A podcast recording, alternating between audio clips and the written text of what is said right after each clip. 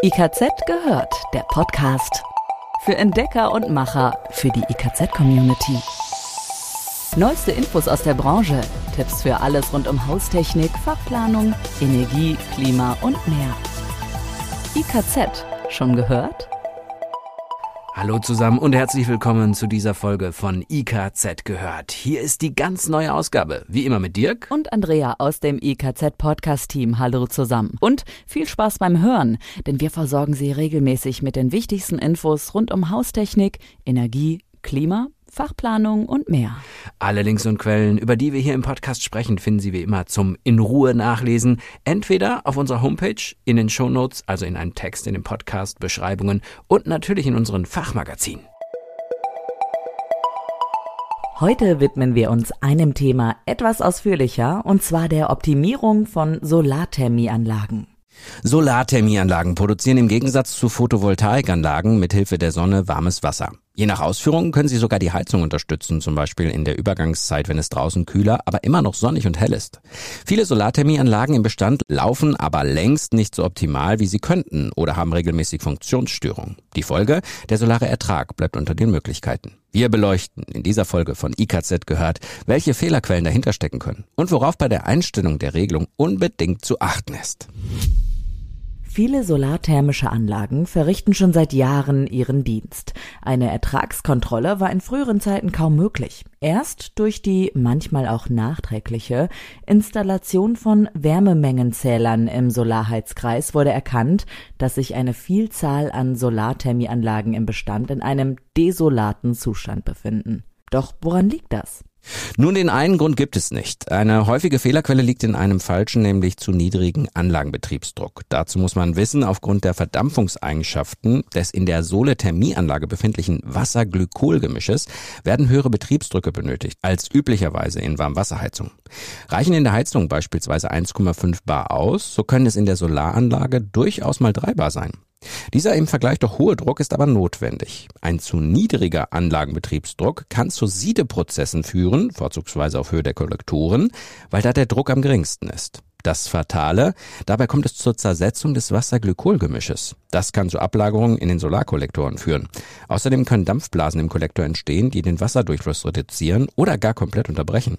Das ist dann so ähnlich wie beim Ausfall der Umweltpumpe in der Heizung. Die Solarkollektoren auf dem Dach kochen regelrecht, unten aber kommt keine Wärme an. Übrigens kann auch ein falscher Vordruck im Membranausdehnungsgefäß oder ein zu kleines Ausdehnungsgefäß solche Betriebsausfälle hervorrufen. Die Druckhaltung kann in beiden Fällen nicht sicher aufrechterhalten werden. Dadurch kann es zum Austritt des Wasser-Glykol-Gemisches über das Sicherheitsventil kommen, was wiederum den Anlagenbetriebsdruck herabsenkt. Ebenso wichtig ist aber auch die Entlüftung des Systems. Ein Lufteinschluss in einer Solarthermieanlage führt immer zu Effizienzeinbußen, weil auch hier der Energietransport gestört wird. Überdies kann ein Lufteintrag zur Beschädigung der Solarkreispumpe führen. Die Beispiele zeigen es deutlich, die Druckhaltung ist elementar für einen störungsfreien Betrieb der Solarthermieanlage.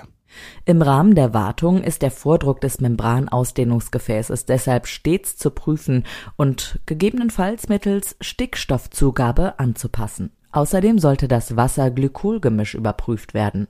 Dessen pH-Wert sollte im leicht alkalischen Bereich zwischen 7,5 und 8,5 liegen. Zur Bestimmung werden spezielle Teststreifen in Solarflüssigkeit getaucht und anschließend die resultierende Farbkombination mit der vom Hersteller beigefügten Bewertungsskala abgeglichen. Es gibt weitere Fehlerquellen bei solarthermischen Anlagen. Insbesondere bei der Überprüfung der Regelungsparameter treten oft Fehler zutage.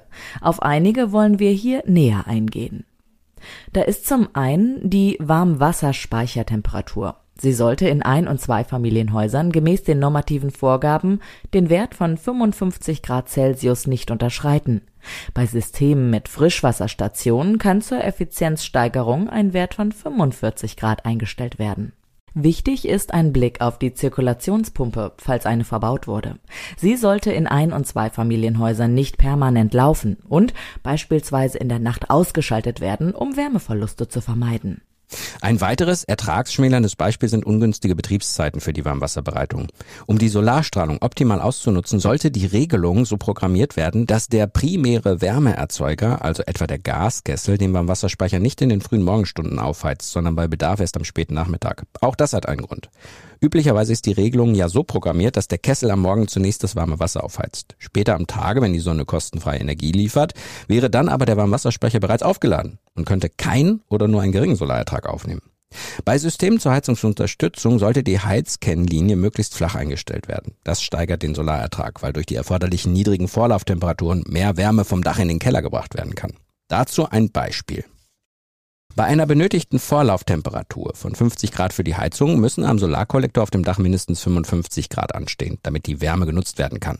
Ist die Heizkurve flacher eingestellt und reichen beispielsweise 45 Grad für die Heizung, so braucht es nur 50 Grad im Kollektor.